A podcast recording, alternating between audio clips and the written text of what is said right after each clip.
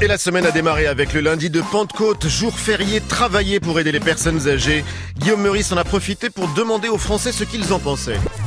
Les Français, ils veulent pas travailler. Maintenant, attention, il y a trop d'étrangers. en France. Ah oui, bah quel est le rapport là Ils prennent la place des Français parce qu'eux, ils travaillent. Ah bah donc c'est bien alors qu'il y a les étrangers pour travailler là Ah non Puisque le Français veut plus travailler, monsieur, pas besoin de faire venir les étrangers. Eh ben, comme ça, le Français verra ce que c'est quand il sera bien dans la merde. Ah putain de Dieu. J'avais pas pensé à ça. Pour que le français reprenne le goût du travail, on vire les étrangers et là on se rendrait compte. Comment on fait techniquement pour virer les étrangers? Ceux qui sont à la porte de la chapelle, faudrait qu'un coup de laser, Un coup de quoi? De feu, pour les foutre dehors. Un coup de Ah oui, laser. quand même. Allez, allez y vivre là-bas. Ah, Est-ce que c'est pas un peu violent ce que vous dites? Non, c'est pas violent. Non mais je pensais, c'est pour ça que je pose la question. Ah, J'ai bien fait de demander, parce que foutre le feu aux étrangers ou les virer à coups de laser, ça paraissait violent comme ça.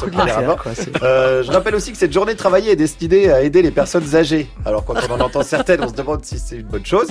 Et je rappelle- Une semaine aussi que la Coupe du Monde féminine de football a commencé, un engouement général, des audiences records à la télé pour les matchs de l'équipe de France, les explications de Pablo Mira.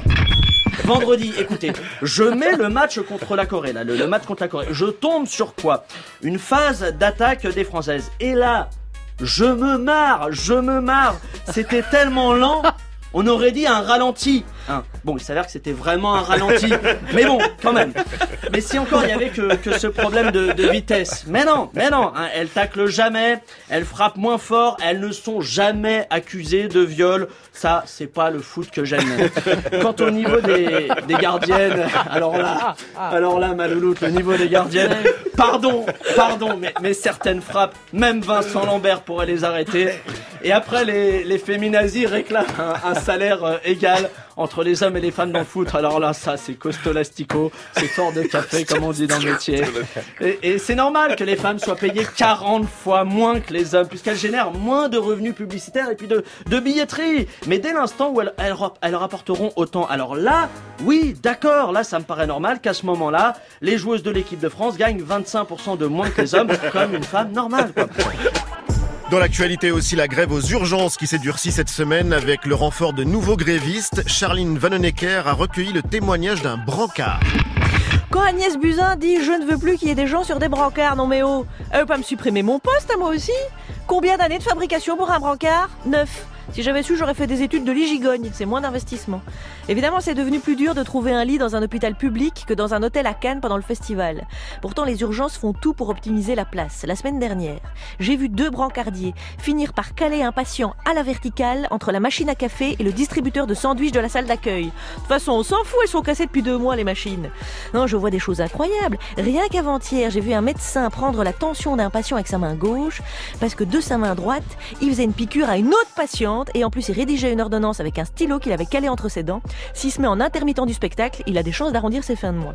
Ce qui est vraiment bizarre, c'est qu'aujourd'hui, quand j'entends quelqu'un qui dit Allez, accrochez-vous, vous pouvez le faire, il faut garder espoir, bah, la plupart du temps, c'est un patient qui s'adresse aux soignants. Donc, tout fonctionne à l'envers. Du coup, avec mes collègues brancards, on a un jeu. On essaye de deviner qui sont les malades et qui sont les soignants. Avec la grève, pas facile pour les malades de se faire soigner. Heureusement, Daniel Morin a trouvé une solution. En ce moment, se blesser, être malade, c'est prendre des risques. Vous le savez, les urgences sont au plus mal. Heureusement, vous pouvez compter sur l'élan français de soutien aux urgentistes en partenariat avec Bricorama. Si par malchance tu t'es coupé un membre, sache que tous les matins on t'attend au rayon agrafeuse, rivets, vis et boulons de chez Bricorama. Chez Bricorama, euh, Bricorama, on a même pensé à ceux qui se coupent une main et qui ne la retrouvent plus. On cautérise le poignet au chalumeau, à un coup de super glue et au choix, une mini pelle, une brosse ou pour ceux qui ont gardé une âme d'enfant, un crochet pour ressembler à l'ami de Peter Pan. Oh, c'est beau, c'est bon quand il y a une mobilisation générale comme ça. Sachez-le, il y a des docteurs qui sommeillent en nous.